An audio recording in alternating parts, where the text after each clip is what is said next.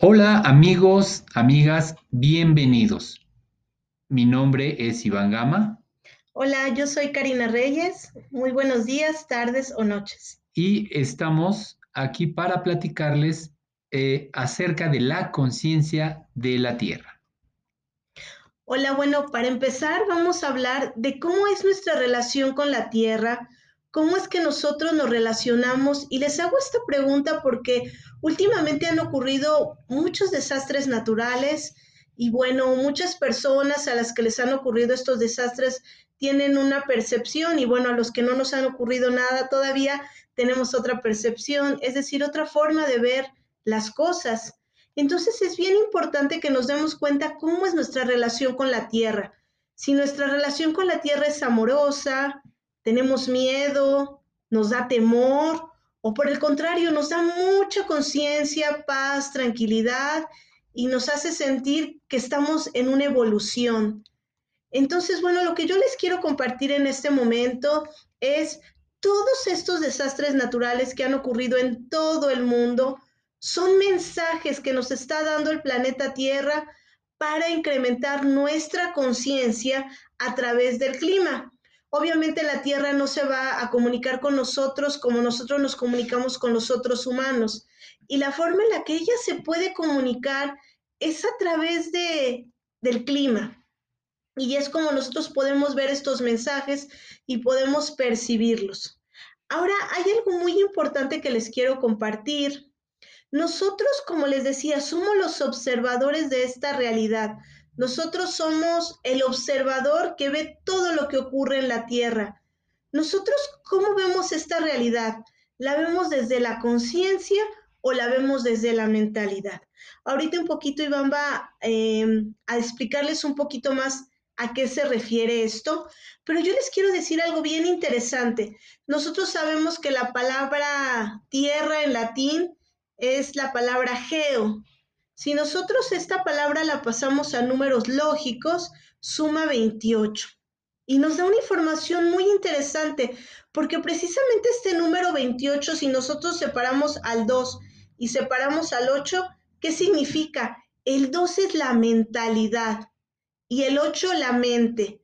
Es decir, nosotros vamos a, a reaccionar o a accionar de acuerdo a todo esto que está pasando, porque por la mente, por la mentalidad. ¿Qué observador vamos a hacer? Vamos a ser el observador consciente que dice, bueno, esto está ocurriendo porque son mensajes de la tierra, o vamos a tener la mentalidad de esto siempre pasa todos los años, esto ha ocurrido siempre, y bueno, pues es lamentable, pero mucha gente tiene que morir, tengo mucho miedo que tiemble, tengo mucho miedo que haya una erupción y se lleve eh, la lava del volcán mi casa. Entonces aquí lo que queremos platicar contigo es, ¿tú cómo ves la realidad? ¿Con conciencia o con mentalidad? Bueno, pues aquí hablamos de dos palabras, mente y mentalidad. La mentalidad propiamente es la manera en la que nosotros, todos y cada uno, percibimos la realidad, percibimos los eventos o situaciones que existen y que ocurren a nuestro alrededor. Y en cuestión de la mente, estamos hablando de que sería la mente universal o ilimitada, es decir, la manera original de cómo en determinado momento son las cosas. Hablamos también de eh, que nosotros los humanos tenemos una mentalidad la cual está polarizada. Esta polarización lo que nos permite a nosotros o lo que ha generado es que todo absolutamente lo tomemos personal.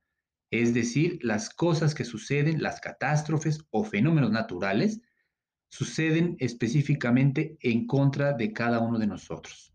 Y aquí, como dijo Karina, las catástrofes, eh, las áreas donde hay personas habitando, huracanes, ciclones, eh, contaminación directamente, eh, calentamiento global, derretimiento de los polos, incremento en el nivel del mar, donde las personas vemos que se, nos afecta la forma en la que uno vive o los lugares donde habitamos. Y obviamente aquí la tierra, lo importante es, la tierra no toma nada, absolutamente nada personal, ¿sí? La tierra simplemente reacciona, naturalmente hablando, hablamos de eh, que la tierra está obviamente en un proceso constante de evolución, de evolución de poder eh, asegurar la, el ambiente adecuado para que puedan vivir seres vivos dentro de ella. ¿Sí? Entonces, aquí les quiero hacer una relación. Existe un fenómeno llamado efecto mariposa, en el que, como todos sabemos, el simple aleteo de una mariposa en un lugar del planeta puede ocasionar una tormenta en otro lugar de otro, del, del mismo planeta. Ahora, lo que ha sucedido con el medio ambiente, es decir, todo lo que está dándose en cuestión de afectación a la tierra, al medio ambiente propiamente, va más allá que un simple movimiento de, de una mariposa. Y aquí obviamente no debemos sorprendernos de lo que en determinado momento está sucediendo a nivel mundial. Nos deberíamos de sorprender si no existiese eh, eventos naturales de tal magnitud con todo aquello que nosotros le hemos ocasionado al planeta.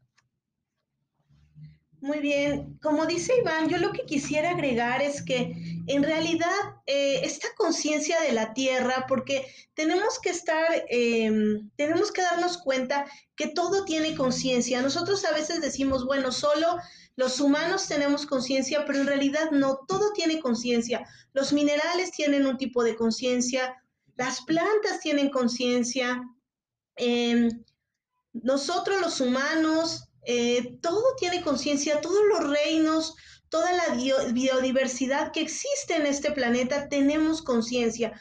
¿Por qué no habría de tener conciencia la Tierra? ¿Por qué no habría la Tierra también de decirnos, de darnos información, de, de a través de todas estas situaciones climáticas, ¿por qué no habría la Tierra de también mandarnos mensajes, ¿no? Como nosotros los enviamos como humanidad, como seres humanos.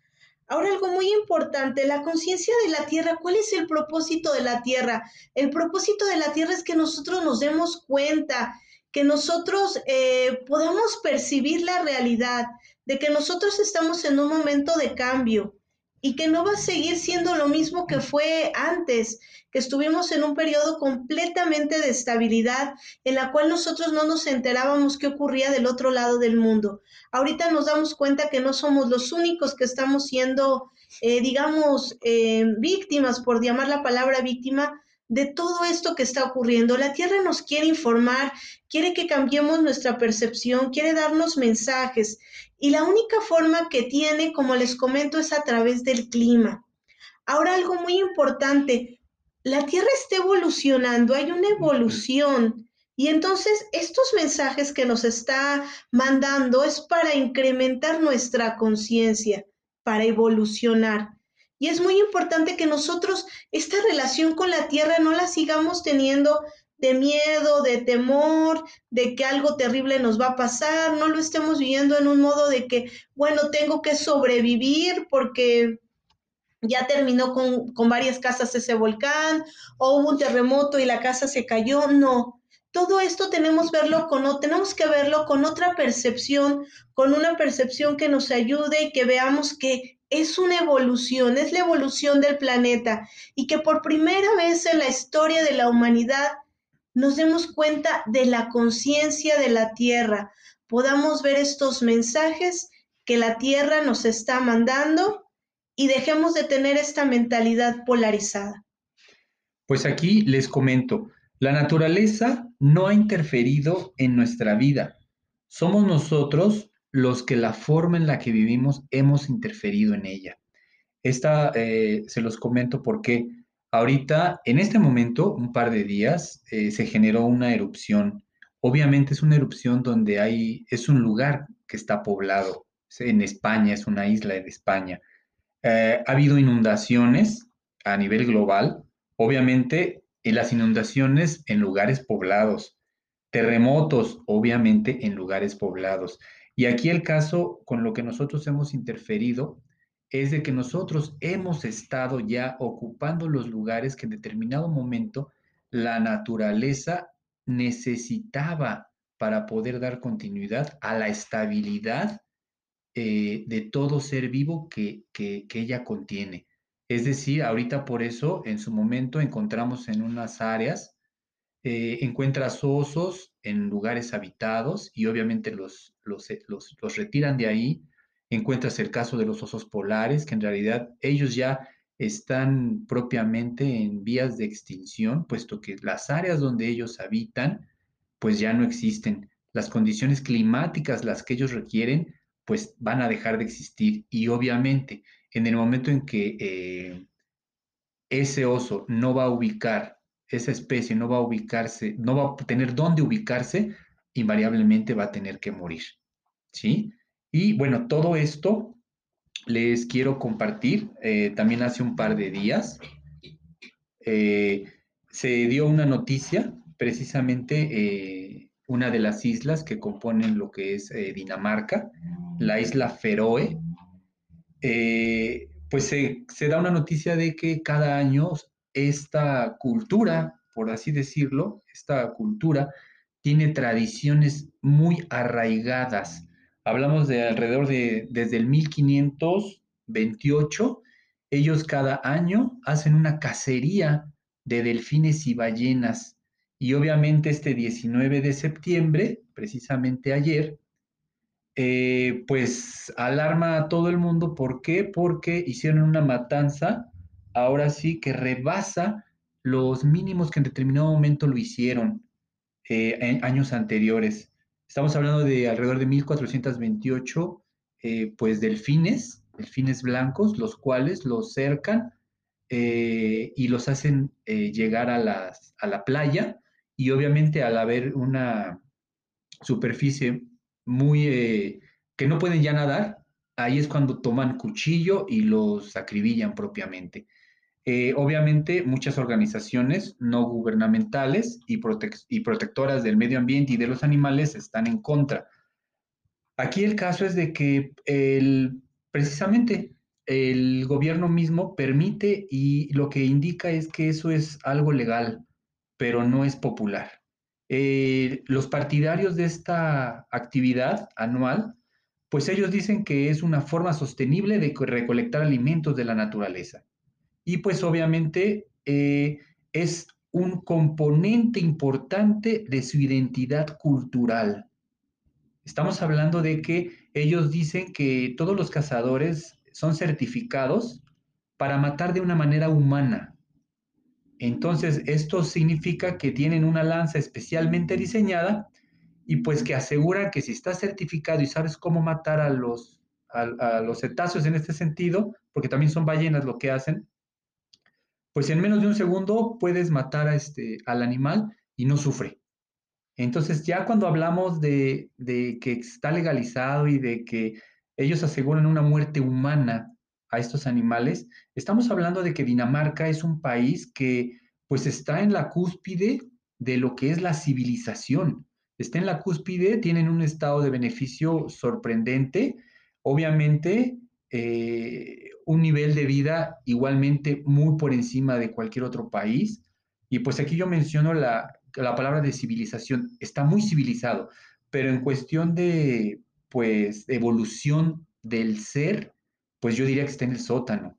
Y obviamente aquí esto eh, no me gustaría que pareciera que lleva una connotación, sino simplemente sabemos que esta noticia, eh, en lo personal, yo apenas me entero ayer. Eh, esto lo vienen haciendo cada año. El hecho de que uno no lo conociera no significa que le resta o le aumenta importancia. No, sino que también con lo que está sucediendo a nivel global, con los fenómenos naturales o catástrofes, cuando hablamos de este tema, mi pregunta sería, ¿esta es una catástrofe humana o es un fenómeno humano? Esta matanza de la que realizan es porque en realidad si no la realizan no van a tener que comer esa sociedad y van a morir de hambre? Porque hablamos de que si esto lo vienen haciendo desde tiempos hacia atrás, podríamos decir que en aquellos tiempos, pues sí, era una fuente de alimento, ya que es un, eh, territorio que obviamente no tiene mucha ventaja natural para poder hacer otras actividades. Obviamente sabemos que ahí eh, producen lo que es eh, ovejas, y obviamente productos del mar. Y podríamos decir que en otros tiempos sí puede ser que aseguraban que sobrevivieran teniendo que hacer estas matanzas, pero ya a estas alturas, en estos tiempos, yo en lo personal es hacer esas matanzas y decir que en función de esa matanza o asesinato de animales está en juego la identidad cultural, ahí ya sería de pensarse. Y obviamente tienen protección, ¿por qué? Porque está legalizado. Entonces aquí ya es, podríamos decir, fenómeno, fenómeno humano o catástrofe humana. Cuando hablamos de una guerra, sabemos que va a haber muertes, sabemos que una guerra la programan, la planifican y en teoría solo mueren eh, milicia, militares. Sabemos invariablemente que hay eh, daños colaterales que son muerte de civiles, que obviamente son catástrofes también y son asesinatos o genocidios, dependiendo de la situación. Pero aquí el caso es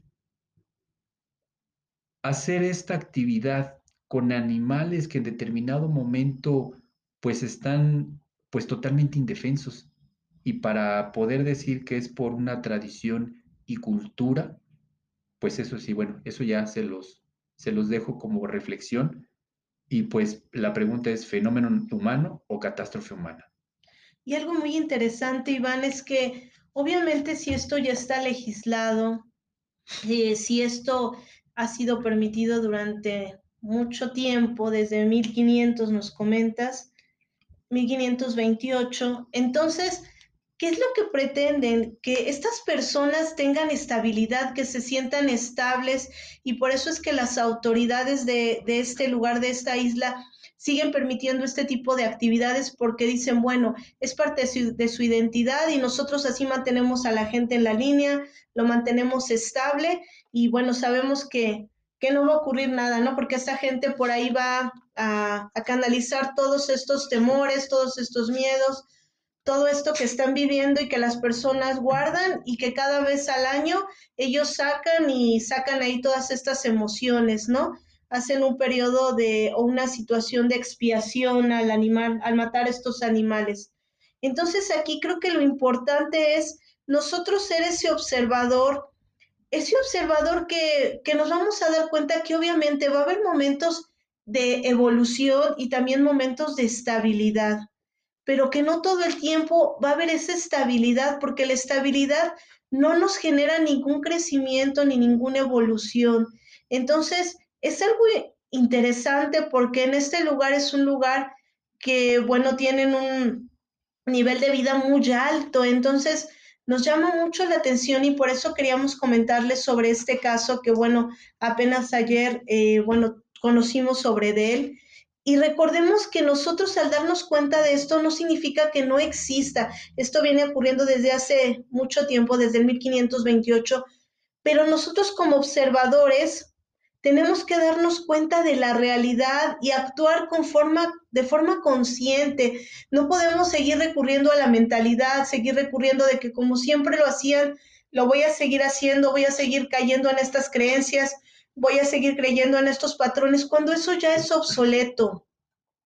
Cuando no se trata de, que estemos protegidos por una institución, sino que todos tenemos que tomar conciencia de que lo que se está haciendo no es correcto, que son seres vivos y que no se puede permitir que se den estas masacres, y mucho menos que sea nada más por cumplir una tradición o por sentirte eh, parte o perteneciente a la comunidad. Esto tiene que parar. Estas prácticas son prácticas de la Edad Media, son prácticas antiquísimas, entonces como que no tiene mucho sentido estar viviendo en el siglo XXI y seguir practicando cosas de la Edad Media, que bueno, no es el único lugar en el mundo, ¿no?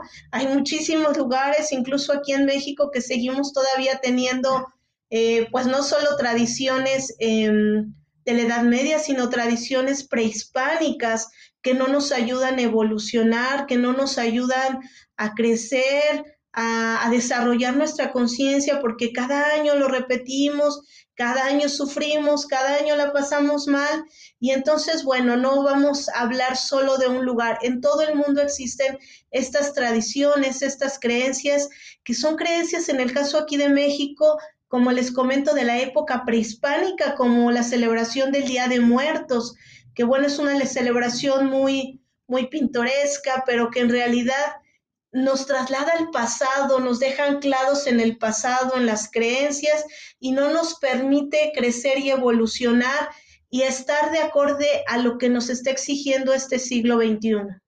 Exacto, pues bueno, aquí yo me, gustaría dejarles una pregunta nada más. Hace unos momentos yo les decía que la Tierra no toma de manera personal lo que los humanos hacemos con ella y con los seres que viven en ella. Pero aquí la pregunta es, ¿qué pasaría si la Tierra tomara de manera personal este evento de los que les comenté del asesinato con alevosía, premeditación y ventaja en contra de estos seres, de estos delfines y ballenas? ¿Qué pasaría si lo tomara personal? Esa es una pregunta que, les dejo. Hablamos de catástrofes naturales, fenómenos naturales, pero si lo tomara personal, ¿qué pasaría? Sí, exactamente, es una buena pregunta para reflexionar, porque en realidad nosotros estamos hablando ahorita de la conciencia de la Tierra, pero sabemos que cuando hay conciencia, no hay ni bueno ni malo, todo se basa en la neutralidad, en el eje, pero sin embargo, bueno, esto ya excedió, ¿no? Excedió mucho todo lo que está ocurriendo. Y entonces sí sería una pregunta bien interesante si la Tierra fuera este ente y dijera, bueno, sabes que ya me cansé y ahora les voy a regresar lo que ellos me hicieron, a cobrar, a cobrarme todo lo que me han hecho. Entonces aquí creo que lo importante es que se está viendo un reflejo de lo que nosotros estamos haciendo como, como humanidad y que bueno, la Tierra nos está respondiendo de la forma que ella sabe responder a través del clima y que es importante que nosotros, nuestro propósito es percibir por qué están pasando todas estas cosas y sobre todo si tú eres alguna de las personas que le ha ocurrido algún desastre natural, si has tenido que dejar tu, domicilio, si has tenido que, que hacer un cambio radical en tu vida, toma este cambio no con temor, no lo tomes con, con miedo, sino simplemente esto nos marca una evolución y una evolución en la cual nosotros no somos los que decimos cuándo vamos a evolucionar. Aquí nosotros somos células, habitamos dentro de la Tierra y la Tierra es la que va a decidir en qué momento se hace la evolución y quién, quién necesita que esté en la evolución, quién va a permanecer y quién no lo necesita. Exacto, y ya para cerrar, estamos, eh, les comparto lo que es lo que es benéfico para la Tierra, para el planeta Tierra, automáticamente es benéfico para nosotros como habitantes de ella.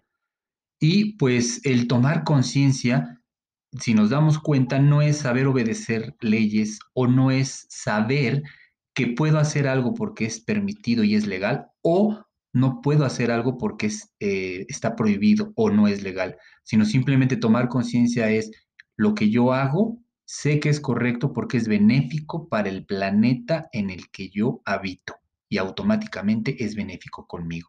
Entonces, tomar conciencia no es obedecer leyes, ¿sí? sino simplemente es obedecer a ese ser interno que obviamente está comunicado con la mente infinita, ilimitada, con el planeta Tierra, que está obviamente en vibración, y pues actuar en consecuencia.